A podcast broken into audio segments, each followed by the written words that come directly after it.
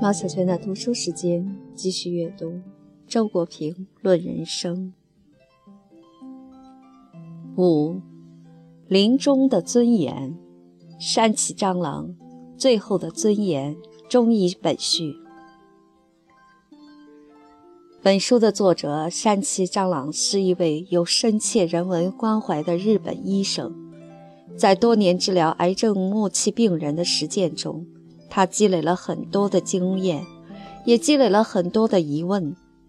于是有一天，当他翻开科布拉罗斯的死亡学开拓之作《死亡与死亡过程》时，他的认识很自然地发生了一个转折。用他的话说，他到那时为止所认同的医学常识被轻易地推翻了。他的这个转折，简单的说。就是把对于临终病人的态度由徒劳的救治变成了有效的关怀。在书中，他给我们讲述了他亲自治疗过的十个病人的故事。转折发生前后的病例各占一半，通过对照，令人信服地证明了这个转折的合理性。对于一个患了绝症并且确实救治无望的病人，要不要把真相告诉他？这是医生以及病人的亲属首先会遇到的问题。在多数情况下，人们采取的是隐瞒和欺骗的策略，并辅以空洞的鼓励。山崎蟑螂一开始也是这样做的，这在一定程度上是情有可原的，因为病人自己也往往害怕知道真相，不肯接受近在眼前的死亡。但是，随着病情实际上的恶化，病人必然会对专门给他准备的虚假的说明产生怀疑，并且终于完全不相信。最后，一个没有人相信的谎言横在病人和世界之间，阻碍着真实的交流。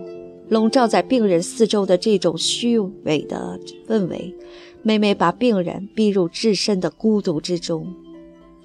事情的确古怪，一个人要死了，周围的人都知道这件事和讨论着这件事，唯有当事人被排除在了外面。一个不能不问的问题：那个即将死亡的人究竟是谁？山崎蟑螂确实不断地向自己问了这个问题，他终于得出结论：病人有权知道与自己的生命有关的重要信息。有权决定怎样度过生命最后的时光。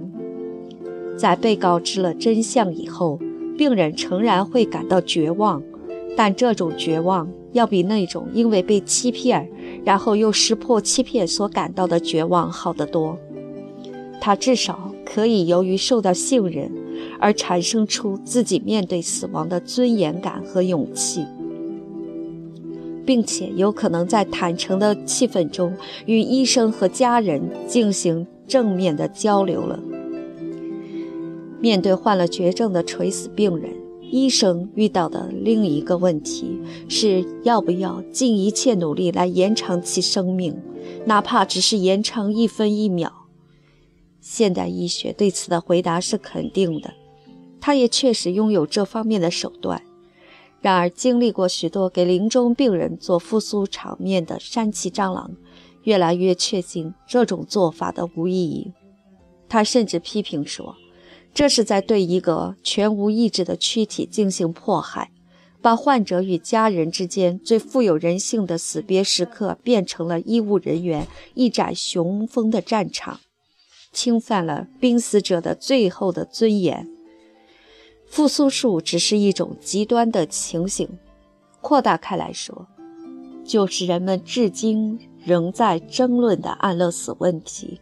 当绝症患者生命的延续只成了无法解除的持续痛苦之时，在患者自愿的前提下，是否允许使用医学手段帮助他提前结束生命？山崎蟑螂没有直接讨论这个问题，不过。他的原则是清楚的，就是主张每个人在拥有做人的尊严的情况下去迎接死亡。作为一个医生，他特别关心除痛对策。他观察到，难以忍受的剧烈疼痛，往往会导致患者的人格崩溃。使他愤慨的是，某些医生对病人的兴趣仅限于病人身上的癌细胞。一旦癌细胞的发展超出了他们的能力后，他们对病人越来越剧烈的身体疼痛表现出令人震惊的冷漠。病人在他们眼里就成了一个光会喊痛的麻烦家伙了。事实上，医学应该也能够替癌症末期病人做的最好的事情，恰恰是尽量替他们解除疼痛，而不是让他们在疼痛的折磨中尽量苟延残喘。很显然，上期张朗关心的问题围绕着一个中心，就是当医学对于绝症末期患者在救治上确实已经无能为力之时。如何使患者获得临终的尊严？当死亡仍有可能抵御之时，医生和患者自己当然应该与死亡搏斗；而当死亡已经明显的不可抵御之时，就应该停止这个搏斗，共同来面对死亡。在这种情形下，患者自己的任务是怎样以尊严的方式度过生命的最后时光。医生的任务是为此创造条件，包括肉体上的解除疼痛和心理上的克服恐惧。这就是临终关怀的要义。然而，要把立场从救治转变到临终关怀上来，不是单靠医生改变认识就能够做到的。更重要的是，必须改变现有的医疗体制。疝气蟑螂原著的书名是在医院死亡。他在书中反复申述的论点是：现有的一般医院根本不是适合于人们迎接死亡的地方。一般医院的医疗体系是为救治而设的，它的全部忙碌都是围绕着那些可以治愈，至少可以活着走出医院的病人。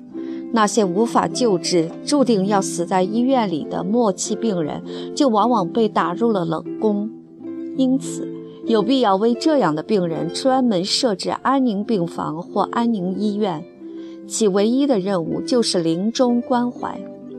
在疝气蟑螂以及给了他启示的科布拉罗斯看来，更为可取的选择是居家死，让病人在临终前回到自己熟悉的环境中。在亲人的爱护下走向安息。在过去的时代，居家死曾经是常规。现代医学把这个常规打破得如此彻底，使得相反的情形成了常规。现在，也许是到回归传统的时候了。由于本书的研究对象是临终病人，读这样一本书当然不会是一件轻松愉快的事情。但是，我觉得。让自己为读它而沉重一些时间是非常值得的。一个不幸的事实是，我们一生中会不止一次地面对临终的亲人；另一个不幸的事实是，我们自己也迟早会成为一个临终病人。因此，我们每个人和书中讨论的问题都有逃不脱的干系。譬如说，如果我们的亲人患了绝症，要不要告知真相？如果绝症到了末期，并且造成极大痛苦，是否采取安乐死？或者反过来，我们自己处于这种境地，我们希望亲人怎么做？对于这类问题，我们通常采取回避的态度，潜意识里是把他们的解决交给了大难临头时的本能反应。然而，由于没有认识上和精神上的准备。本能的反应往往是盲目和混乱的。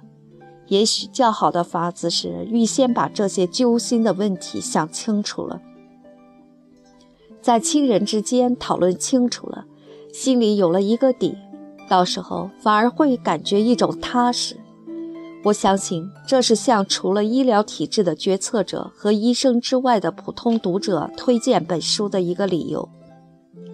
我要顺便指出，本书文笔流畅，繁简得体，加之字里行间透出的体贴和智慧，所以虽然故事本身是伤心的，却仍然很能吸引我们读下去。本书所讨论的问题仅涉及死亡学的某些课题。在西方和日本，死亡学的研究已经十分兴旺，内容包括安宁照顾、安乐死、医疗伦理学、医疗体制改革、末期患者心理、濒死体验、精神解脱等等。死亡是生命的重要阶段。一种文化越是关注整体的生活质量和生命意义，就必然会越重视对死亡问题的研究。这一研究涉及面很广，需要哲学家、宗教家、心理学家、社会学家、医学家等等都加入进来。我期望本书的出版能够起一个推动作用。促使我们把更多的有关著作翻译过来，同时把我们自己这方面的研究开展起来。